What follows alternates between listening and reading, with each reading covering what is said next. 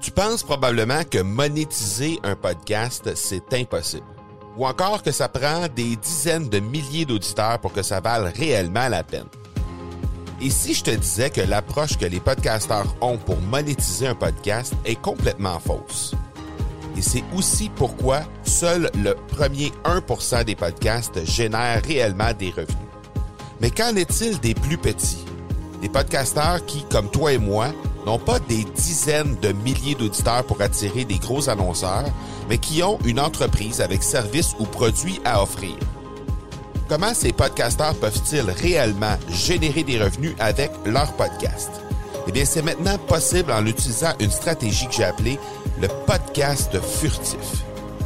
Cette nouvelle stratégie est inconnue encore de 99% des podcasteurs francophones à travers le monde, mais c'est la façon la plus efficace pour générer des ventes et des revenus à une vitesse éclair avec ton podcast, que tu aies déjà un podcast ou non. En quelques jours à peine, tu pourras mettre en place cette stratégie et commencer déjà à générer des revenus. Peu importe où tu en es dans ta stratégie podcast, tu dois pas manquer cette série de trois masterclass complètement gratuite. Passe par le academypodcast.com par oblique furtif.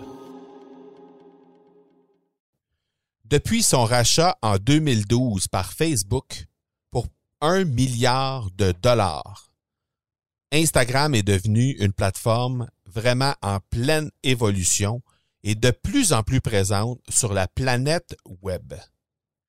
Pas étonnant que quelques années plus tard, la première agence canadienne consacrée uniquement à Instagram voit le jour. J'ai d'ailleurs reçu son fondateur, Charlie Fernandez, à l'épisode 67. Aujourd'hui, alors qu'on est à l'épisode 287, on reçoit à nouveau Charlie Fernandez pour nous dire un peu où en est rendu Instagram deux ans plus tard et ce que Instagram peut faire pour nous et notre entreprise. Bienvenue à l'épisode 287 de l'accélérateur. Mon nom est Marco Bernard, entrepreneur, consultant et formateur en podcasting avec plus de 100 000 auditeurs et plus de 300 000 dollars en revenus générés depuis son lancement, l'accélérateur, c'est le rendez-vous des entrepreneurs pour discuter marketing, vente et entrepreneuriat. On y discute avec les meilleurs entrepreneurs francophones au monde pour connaître leur parcours, leurs bons coups et leurs échecs, mais surtout leur stratégie de champion que tu pourras appliquer dans ton entreprise dès maintenant. Quand on parle de 1 milliard de dollars, et ce, il y a 8 ans déjà, je pense qu'on peut considérer que c'est beaucoup, beaucoup d'argent. C'est pourtant la somme que Facebook a payée pour acquérir Instagram en 2012, avril 2012 pour être plus précis.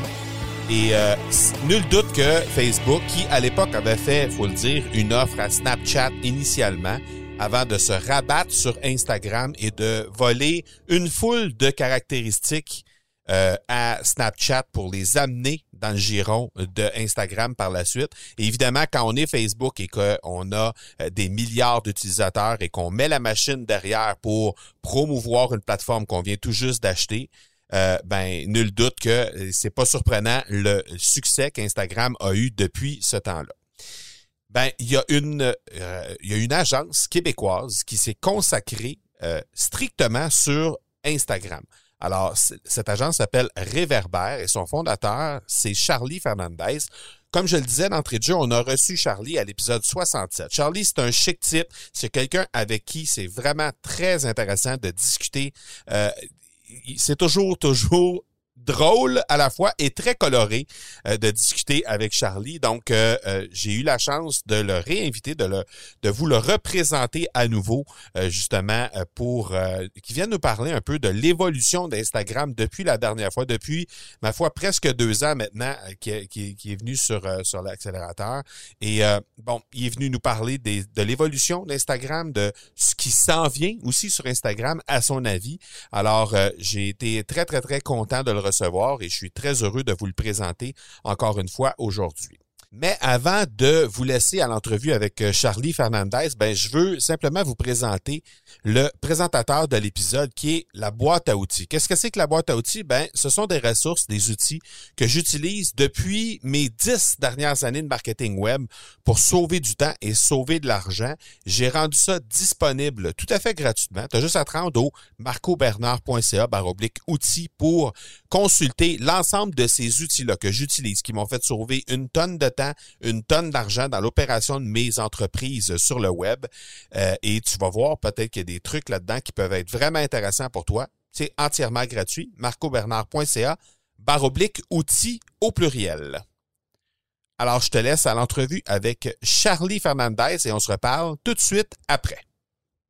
Alors, on l'a reçu à l'épisode 67. On en est aujourd'hui à l'épisode 287. Donc, 220 épisodes plus tard, on reçoit l'homme à la tête de Réverbère. À l'époque, c'était le départ de cette euh, super agence Réverbère, la seule au Canada à gérer euh, les produits sur Instagram, les produits d'Instagram, à offrir de l'accompagnement, de la formation sur Instagram.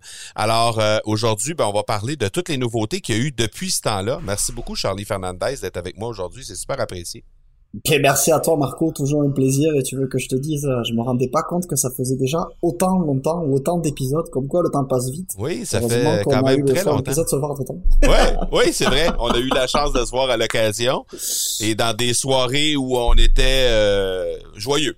Disons le très orienté, très orienté sur la business. On va se le dire. Tout à fait, tout à fait. aïe, aïe, aïe. Euh, Charlie, ben, écoute, d'abord, prends quelques secondes pour présenter Réverbère et où c'est rendu aujourd'hui parce que au moment où on a euh, discuté de ça à l'épisode 67, ben, c'était tout chaud, ça sortait des fours, ça sortait du four. Et là, maintenant, ben, on est vraiment lancé, on est vraiment, donc, où, où on en est rendu avec l'agence? Ben en fait, euh, c'est très simple. Reverber est toujours la première donc euh, agence donc spécialisée sur Instagram au Canada. Puis, euh, ce qui est encore plus fou, c'est qu'on est toujours les seuls. Donc, on est toujours un peu considérés comme des suicidaires.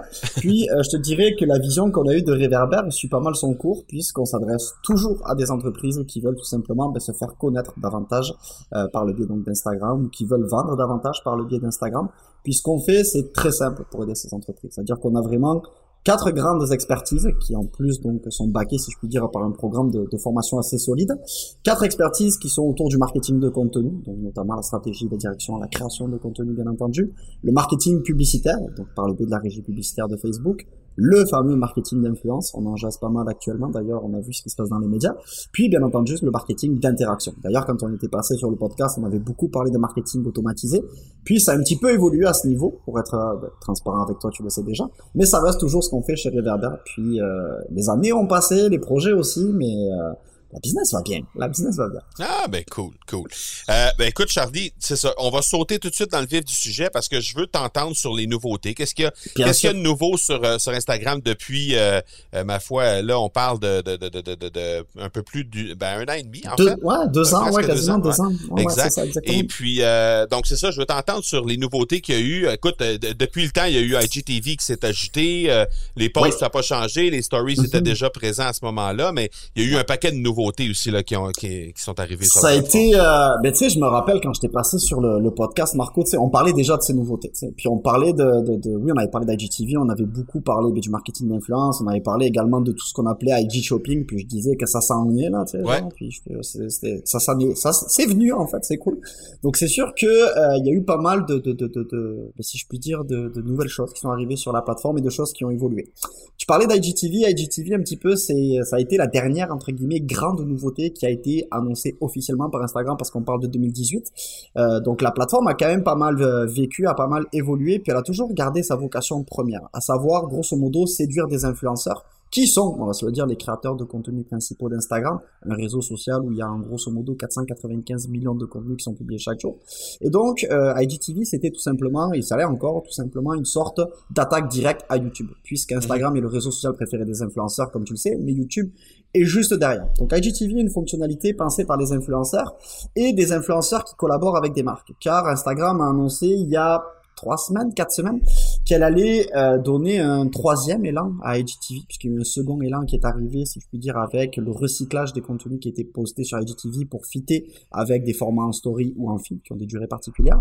Puis donc cette nouveauté qui a été euh, lancée, donc grosso modo il y a trois semaines, un mois, consiste, enfin, consiste plutôt à autoriser les influenceurs à identifier des produits, donc via la technique entre guillemets du shoppable post, d'une entreprise dans ses publications notamment. On a aussi un format publicitaire qui a été annoncé, mais ce premier point là est extrêmement intéressant parce que euh, on en parlait nous déjà il y a 2-3 ans. Euh, on n'est plus que jamais à l'heure de la collaboration entre les marques et les influenceurs par le biais justement de cette fonctionnalité, notamment Instagram TV. Puis ce qui est rendu fou, c'est que des gens qui n'ont aucun lien avec une entreprise, si ce n'est les liens qu'ils veulent développer ensemble, bien entendu, vont pouvoir identifier par leurs propres moyens, de manière totalement autonome, les produits d'une entreprise dans leur publication pour favoriser l'acquisition de trafic vers la page de destination de ce produit. C'est complètement capoté. Si on parle de marketing d'affiliation, qui est un domaine que tu maîtrises sur le bout des doigts, notamment par l'intermédiaire du podcast, les entreprises qui vont avoir développé des programmes de marketing d'influence basés sur l'affiliation vont connaître un succès assez époustouflant avec cette fonctionnalité. Donc c'est une grosse, grosse, grosse nouvelle euh, que nous a livré donc Instagram dans les dernières semaines. Euh, qui dit IGTV dit monétisation, comme je l'ai parlé. Puis monétisation, ça reste clairement un cheval de bataille principal d'Instagram. On en a parlé la dernière fois quand je t'ai rendu sur ton podcast. Euh, on disait que ça s'en venait au Canada, puis en effet, c'est venu. Ça a mis du temps parce que euh, la fonctionnalité est en déploiement depuis plus de trois ans aux États-Unis, alors que chez nous, on parle d'une affaire de, de, bientôt un an. Et ce qui est assez fou, c'est que pendant que nous, on a entre guillemets la première version, si je puis dire, de cet écosystème transactionnel, qui on le répète en fait consiste tout simplement à identifier pour une entreprise ses produits dans ses publications pour les rediriger vers son site web, puisqu'on peut pas mettre de lien dans les textes mhm. des publications sur Instagram, est déjà en train d'évoluer aux États-Unis. Petit comparatif de la situation. Au Canada, un brand qui vend des produits, parce que ça s'adresse principalement à des marques qui vendent des produits, va identifier donc un produit donc dans une publication qui est faite en feed ou en story pour rediriger par exemple vers la page de destination de ce produit sur son e-commerce fait de la patente, c'est deux, trois étapes entre temps, le client achète, merci, on recible, c'est super. Actuellement, aux États-Unis, toute l'étape qui consiste à sortir d'Instagram n'existe plus. Les marques peuvent directement vendre leurs produits sur Instagram comme c'était un marketplace. Puis rappelle-toi, quand j'étais sur le podcast, je disais déjà qu'Instagram est en train de devenir un concurrent à Amazon, puis les gens me disaient, t'es complètement fou ben finalement peut-être pas si fou que ça. Donc ça, ça a été quand même un gros, euh, un gros tournant. Puis c'est un tournant que l'on va prendre tranquillement, pas vite avec le Canada, puis avec les autres pays qui font partie un petit peu de la seconde round d'implantation des nouvelles fonctionnalités d'Instagram. Puis ça va être, je pense, quelque chose de majeur. Majeur comme un petit peu le modèle que je présentais tantôt quand je parlais d'IGTV et qui va être, selon moi, un modèle qui va se démocratiser. Donc c'est-à-dire que les influenceurs pourront identifier les produits des marques pas seulement dans IGTV, mais également dans les autres emplacements qui leur sont offerts, comme leur story et leur feed. Pour conclure, euh, sur tout cet écosystème transactionnel, euh, ce qui est intéressant de savoir, c'est que Instagram mise énormément sur l'expérience d'achat en ligne au sein de sa plateforme et de ses produits. Car comme vous le savez, il y a plusieurs applications liées à Instagram. Il y a Instagram, l'application qu'on utilise. Il y a mhm. l'application IGTV qui vous mhm. permet de créer des IGTV ou de consulter des IGTV. Puis il y a d'autres applications qu'on connaît un peu moins comme Threads qui est un service de messagerie. Puis selon nous, ce que l'on euh, sait de certaines entre guillemets indiscrétions, euh, c'est que Instagram travaille actuellement sur une application qui va très sobrement s'appeler IG Shopping et qui va être ni plus ni moins qu'une application tierce, donc façon IGTV, à laquelle on va se connecter avec notre compte usager et qui va tout simplement mettre de l'avant les produits qui sont transactionnels, les publications transactionnelles des marques que l'on suit mais également d'autres marques basées sur nos intérêts. C'est un petit peu ce qu'on voit actuellement quand on va dans la section Explore. Donc la section Explore sur votre profil, quand vous arrivez sur la page d'accueil, c'est en bas de l'interface, la petite loupe. Vous allez voir en haut à gauche, en dessous de la barre de recherche, vous avez marqué IG Shopping ou Shoppable. Et ça va être un petit peu la même chose, mais beaucoup plus poussé. Donc grosso modo, premier cheval de bataille, les influenceurs, on l'a vu. Deuxième gros cheval de bataille, bien entendu, tout ce qui est la monétisation de la plateforme avec euh, des produits tout simplement achetables. La troisième grande nouveauté, qui est pour moi la, la, la grande nouveauté depuis 2015 en fait, puis c'est un petit mhm. peu ce qui nous a motivé à lancer Reverber parce que c'est ça qui a permis à Instagram de devenir la, le réseau social pardon avec la plus forte croissance d'usagers au Canada, tous réseaux sociaux confondus, puis en Amérique du Nord aussi, c'est les fameuses stories. Qu'est-ce qui s'est passé durant euh, la période de confinement que l'on vient de vivre? Donc là, on est euh, on est début juillet, donc on sort de ça là en ce moment. Ah on est passé au travers pendant trois mois. Euh, Instagram a lancé vraiment une quantité absolument incroyable d'autocollants en story qui ont permis à des marques vraiment de profiter un petit peu de ce virage.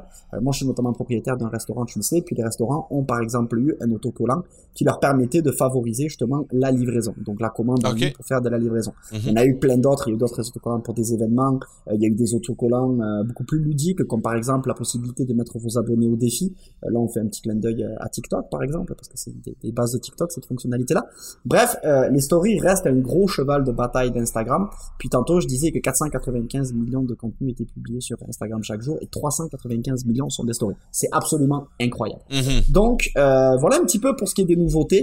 Euh, c'est sûr qu'au niveau des chiffres, on n'a pas eu de sortie officielle d'Instagram depuis 2018. On aurait dû avoir euh, une sortie cette année en mai, malheureusement à cause du contexte actuel, ça n'a pas été possible. Mais on a bien hâte de voir les nouveaux chiffres pour savoir combien on est rendu sur Instagram, puisque dernière nouvelle, en 2018, on était 1 milliard.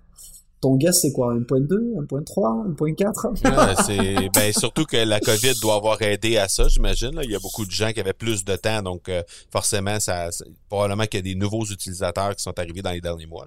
Ben ça, ça a été quelque chose qui a été absolument incroyable. Moi, je, suis un, ben, je sais que tu es un grand amateur de sport. D'ailleurs, tu as été, t'as de bonnes mains, toi, comme on dit au Québec, hein, normalement. Oh, oui, oui. Euh, moi, je m'intéresse plus euh, au soccer, comme on dit au Québec, donc au Uh-huh. football. Puis pendant la pandémie, euh, les joueurs de football, donc les joueurs de soccer, notamment les joueurs italiens, ont euh, participé d'une manière considérable à la recrudescence des contenus qui étaient créés. C'est-à-dire que, grosso modo, on avait un Andrea Pirlo, qui est un illustre numéro 6 de la sélection italienne, qui faisait des entrevues avec plusieurs, entre guillemets, autres joueurs de football, euh, anciens ou actuels. Puis c'était des lives qui rassemblaient des dizaines, voire des centaines de milliers de personnes. Puis les médias capotaient, c'est des médias radio. Euh, moi, par exemple, RMC en France, que j'écoute euh, assez religieusement, entre guillemets, euh, se demandaient à quel point cette recrudescence des contenus sur les médias sociaux, notamment Instagram, qui était au cœur de la vague, venait, eux, leur tour, vraiment bouleverser leur propre modèle d'affaires. Donc ça a été, en termes de création de contenu, pas mal, euh, pas mal actif, pas mal effervescent.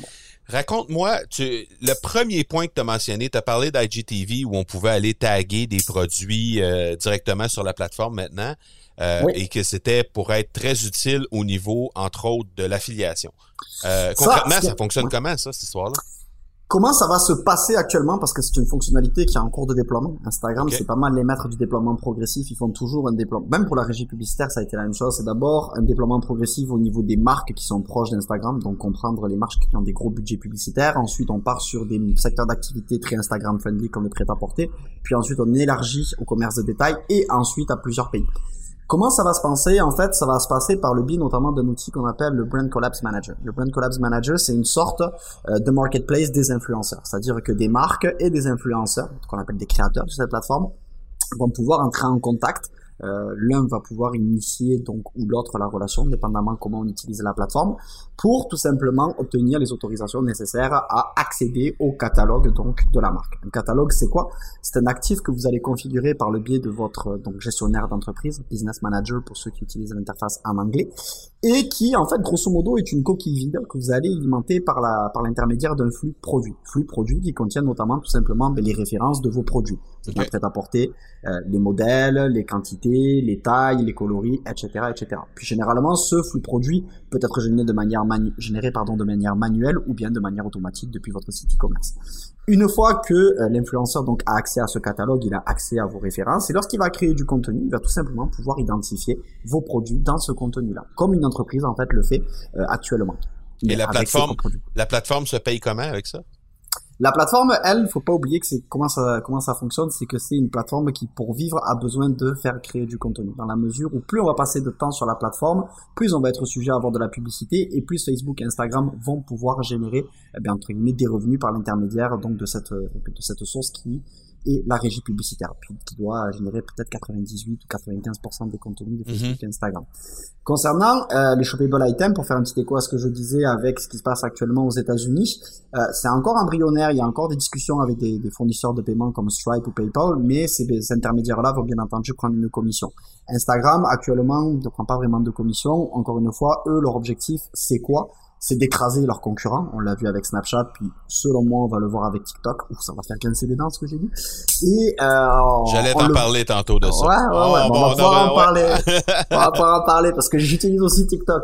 Mais euh, grosso modo, faut pas oublier, faut pas oublier donc la, la stratégie de croissance, encore une fois, d'Instagram passe par le copycat de fonctionnalités, Hello les stories, ou par des attaques directes sur des segments très nichés. Hello les influenceurs de YouTube. Dans le cas, euh, encore une fois, de, de, de, dans ce cas de figure-là, donc le e-commerce, on va euh, d'ores et déjà compter en grosso modo un marché de 130 millions d'usagers mensuels pour Instagram alors que la fonctionnalité en est vraiment assez balbutiement, hormis aux États-Unis. Mhm. Donc il y a encore une fois une guerre pour l'attention des gens, euh, notamment vis-à-vis de Facebook, qui reste encore à ce jour le réseau social le plus populaire au monde, on va se le dire, pour faire en sorte ben, justement d'afficher le plus possible de publicité, le plus possible de produits à acheter aux consommateurs, tout simplement. OK. Donc, ça, ça veut dire que la, la, la plateforme ne va pas retirer de d'argent de, de cette transaction-là qui va être initiée entre, par exemple, un, un influenceur qui va qui va euh, promouvoir un, un, produit ou un service quelconque la plateforme ne devrait pas avoir à prendre d'argent, puis c'est actuellement le cas sur IG Shopping. Quand on achète aujourd'hui sur IG Shopping, je veux dire Instagram prend pas une cote quand vous allez cliquer sur un, shoppable item, donc les petites étiquettes sur vos produits. Ce qui va peut-être changer, et je pense pas que ce soit le cas encore une fois, euh, ça va être quand on va rentrer sur des partenariats peut-être publicitaires qui vont, euh, qui seront peut-être plus d'envergure ou qui vont euh, utiliser Instagram d'une façon particulière. On se rappelle de ce que Snapchat avait fait aussi avec certaines campagnes publicitaires très dispendieuses d'ailleurs, où on avait vraiment une expérience qui était poussée. Euh, Instagram semble pas prendre cette direction, mais si il devait y avoir une éventualité, elle se situerait à ce niveau-là, je pense. OK. Donc, ça veut dire que concrètement, une, une marque pourrait, euh, ou n'importe quelle entreprise pourrait décider de mettre un, un bien, un, un, service, peu importe, directement là sur la plateforme l'influenceur qui trouve que ça c'est un bon fit avec euh, avec avec sa, sa, crowd à lui, avec les gens qui, qui le suivent, il décide de, de sauter sur cette occasion-là. Les pourcentages d'affiliation sont déjà inscrits dans la plateforme. Lui, il promouvoit les produits, il en vend 200, il est commissionné sur les 200, puis that's it. Deux choses en fait. Euh, en fait, déjà pour vendre sur Instagram, il faut obligatoirement que ce soit un produit, puis il faut que ce soit un produit qui ne compte qui ne contrevient pas au TOS, donc au terme d'utilisation pardon de la plateforme. Donc pas de drogue, pas d'armes, pas de, de, de, de produits en fait vraiment euh, encore une fois conflictuel par rapport à ce que la plateforme recherche. Euh, ça peut même aller jusqu'au masque contre la Covid. Actuellement, c'est compliqué de faire passer ce genre d'annonce publicitaire notamment. Euh, donc ça c'est le premier point, donc des produits physiques et non des services. Puis Instagram va pas gérer la partie affiliation, donc ça va être à, toi, un bon retailer entre guillemets, euh, de monter un ClickFunnels ou euh, monter une app, mhm. ton programme d'affiliation. Ouais, c'est ça, ton programme d'affiliation, puis de gérer tes cotes. Instagram, lui, ce qui va te permettre, c'est par le biais du Brand Collabs Manager, que toi tu sois une marque de pouvoir faire une recherche et d'entrer en contact avec des influenceurs ou de soumettre ton brief sur la plateforme pour que des influenceurs le voient ou toi en tant qu'influenceur de rechercher justement ces fameux briefs pour entrer en contact avec la marque. Je comprends. OK. Parlons donc de Snapchat et de TikTok. Parce que, évidemment, qu'on le veuille ou non, ça, ça, arrive en compétition un peu. Facebook, un peu moins. Je pense que les deux ont vraiment leur niche très précise maintenant. C'était mm-hmm. peut-être un peu moins le cas quand il y a eu l'achat de, d'Instagram par Facebook. Mais là, je pense que c'est vraiment deux niches très distinctes, deux plateformes très distinctes. C'est vraiment deux, deux trucs complètement différents. Mais mm-hmm. Snapchat et TikTok, là, on, on commence à se rapprocher là, en termes de fonctionnalité puis en termes de, de clientèle. Ben oui, puis on parlait de tantôt du, du de, de, de, Snapchat. Je pense pas que euh, sans Snapchat, Instagram aurait eu le succès qu'il connaît aujourd'hui. C'est fou, hein Mais euh, si on se rappelle un petit peu les, les débuts, euh, pas les débuts d'Instagram, mais les débuts d'Instagram après euh, le rachat donc de, par Facebook, les deux premières années ont été très plates, mais vraiment mhm. très très plates. On parle de fonctionnalités qui sont lancées comme les mosaïques là, les, les fameux layouts. On parle des boomerangs. C'est ça les principales innovations de l'époque de la part de, la team Engineer Development de Facebook pour Instagram. On s'entend, c'est des gens qui sont payés des centaines de milliers de dollars à l'année. C'est pas fort fort.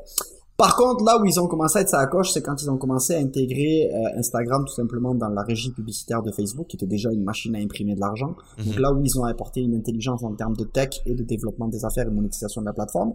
Puis là où ils ont été très forts, c'est quand ils ont vu que tout simplement Snapchat refusait donc les deux offres d'achat qui avaient été faites et qui ont dit, bah, écoute, c'est très simple, au lieu de dépenser plusieurs milliards de dollars pour acheter un concurrent, euh, probablement gagner des usagers aussi, puis garder quelques quelques talents, parce que vous ne voulez pas, il y avait des talents, puis il y a encore des talents chez Snapchat on va dépenser quelques centaines de milliers de dollars pour développer ben, tout simplement la fonctionnalité qui nous intéresse par nous-mêmes. Puis Mhm. l'effet a été direct, hein, c'est pas compliqué.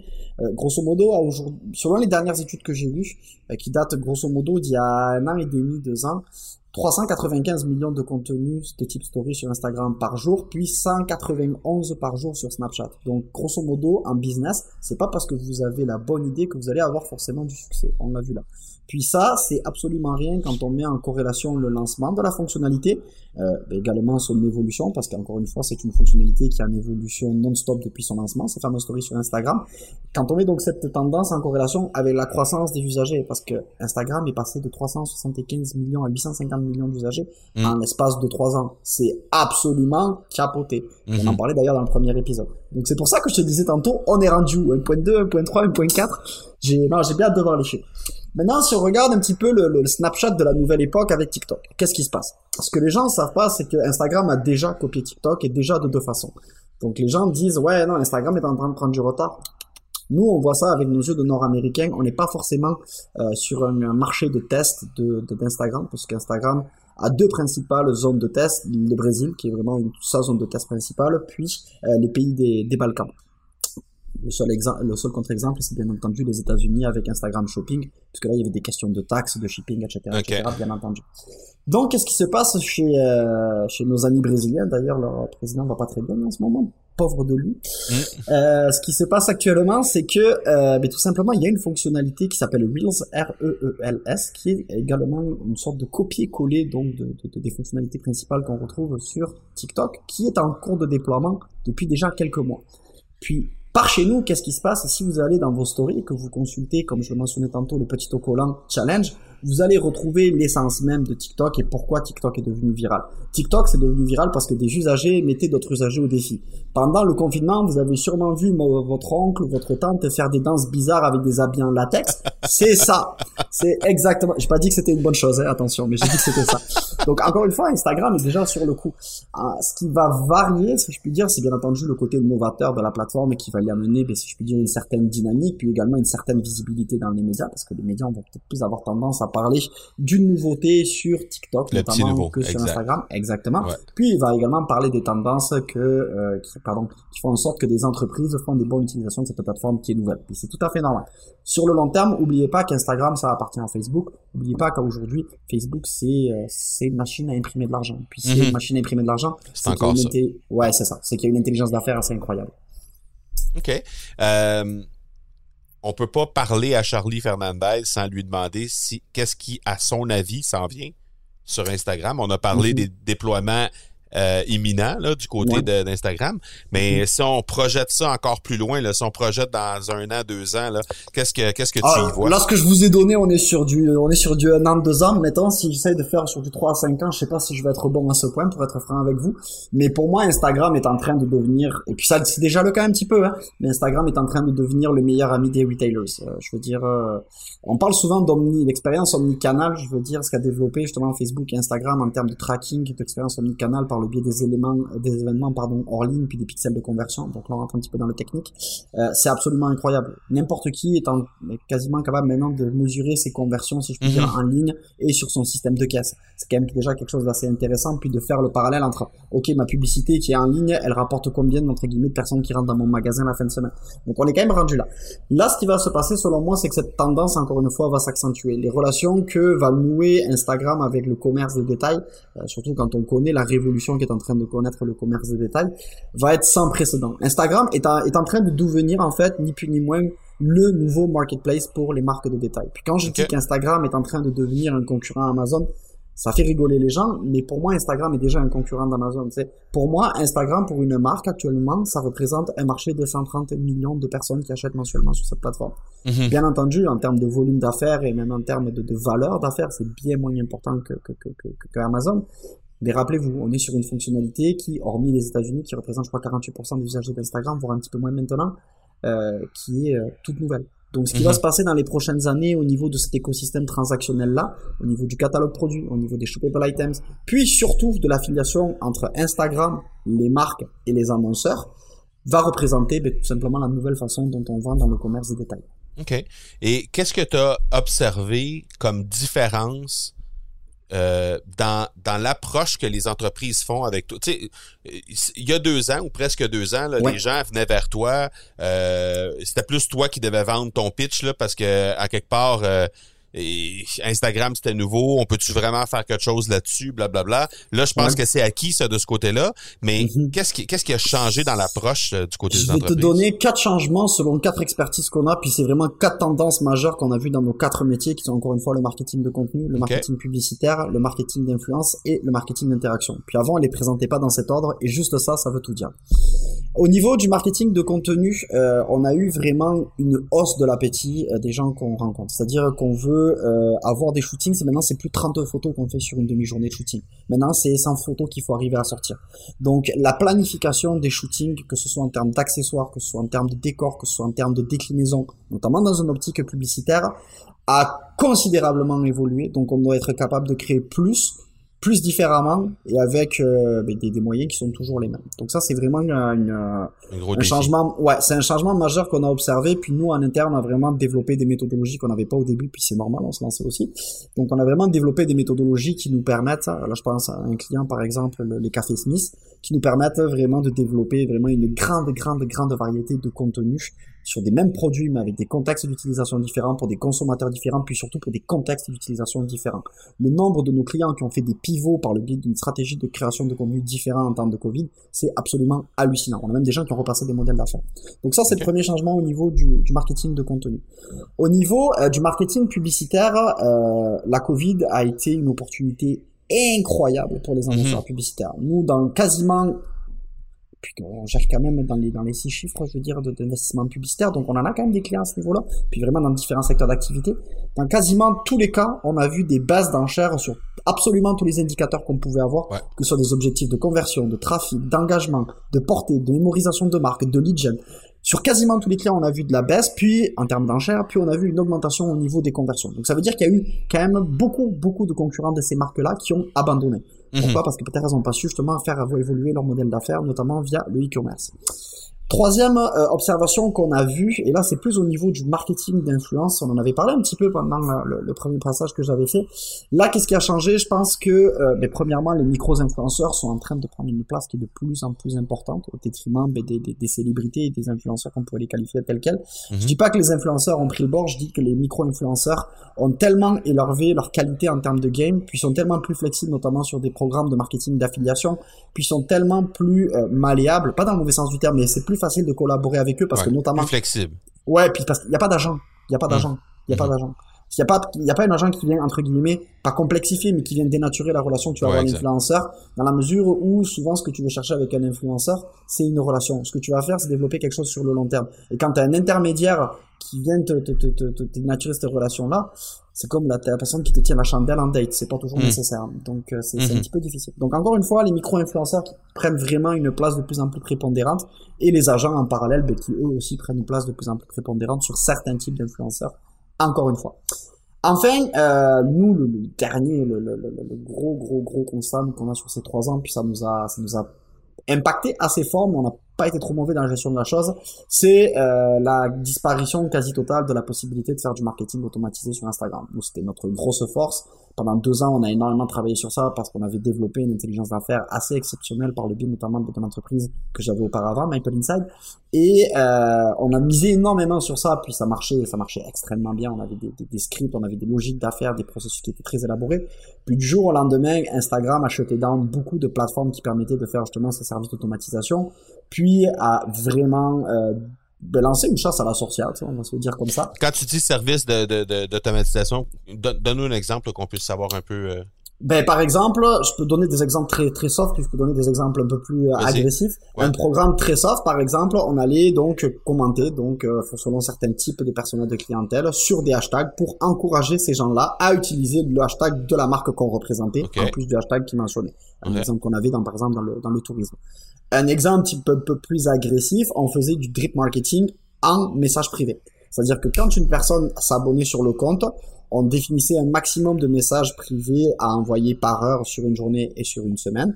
Puis les personnes au compte goutte recevaient des messages en fonction du comportement qu'ils avaient avec le compte de la marque, par exemple un abonnement. Donc il y avait vraiment des techniques qui étaient 100% automatisées puis qui étaient extrêmement intéressantes en termes d'expérience utilisateur parce que les gens me disent ouais non mais tu comprends tu mens aux utilisateurs. Non tu mens pas aux utilisateurs. Tu penses sérieusement que tous les courriels que tu reçois dans ton inbox c'est des courriels qui te sont envoyés en personne? Comment? C'est bon, on sort du monde des poneys un petit peu. Donc, euh, des licornes, pardon. Donc, oui, ça permettait d'améliorer l'expérience utilisateur. Et pourquoi ça a été fermé? Parce que grosso modo, c'était une alternative crédible au marketing publicitaire. Et ça, bien entendu, dans un souci de maximisation des revenus, Instagram et Facebook peuvent pas se permettre ça. Donc, c'est important de comprendre ça. Puis ça a été vraiment un changement majeur. Et euh, ça a impacté beaucoup de marques, puisque je veux dire, il y a beaucoup de marques qui faisaient ça. C'est pas, faut, faut, faut en parler, c'est important. OK, cool.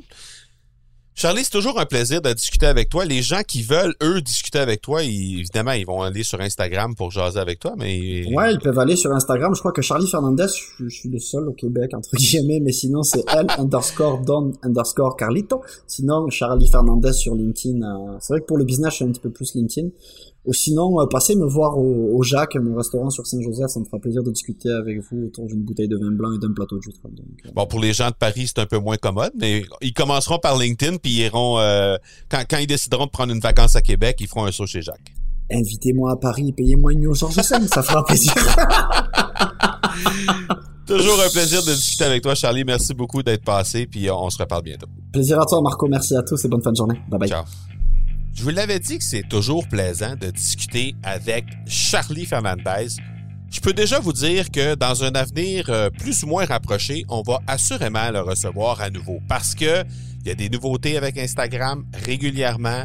Il y a des choses qui peuvent vraiment aider les entreprises à développer leur, euh, leur offre, à aller chercher de la nouvelle clientèle, à aller chercher des nouveaux prospects euh, un peu partout sur le web, mais spécialement en utilisant Instagram. Et le spécialiste au Québec pour nous parler de ça, ben, c'est Charlie Fernandez. Alors, euh, tu as eu la chance de l'écouter aujourd'hui. Je te le dis, n'hésite pas à rentrer en contact avec lui directement sur le web euh, aux différentes euh, adresses qu'il a livrées à la fin de l'épisode. Ils sont également, ces adresses-là sont également dans les notes d'épisode. Alors, euh, sur LinkedIn, sur Instagram, évidemment, et sur le site de Réverbère pour aller jeter un petit coup d'œil sur les services qui sont offerts par cette fabuleuse agence. Et n'hésite pas à entrer en contact avec lui sur les médias sociaux pour discuter avec Charlie, ne serait-ce que simplement pour avoir une bonne discussion. Euh, c'est vraiment quelqu'un de très, très, euh, très ouvert, très disponible, très euh, généreux de sa personne également. La semaine prochaine, on va se parler de comment créer une offre irrésistible pour ses clients. Parce que c'est pas tout de faire une offre. Faut rendre cette offre-là irrésistible pour faire en sorte que le client qui vraiment arrive sur une page de vente, arrive sur une offre qu'on a préparée pour lui ou pour elle, ben, ce soit un no-brainer. Alors, à ce moment-là, on s'assure d'avoir notre conversion au final et ben, c'est de ça dont on va parler la semaine prochaine sur comment justement rendre ces offres-là irrésistibles et s'assurer de euh, convertir à tout coup ou presque. Donc, on se donne rendez-vous la semaine prochaine pour l'épisode 2, 8, 8. D'ici là, soyez bons, soyez sages et je vous dis ciao!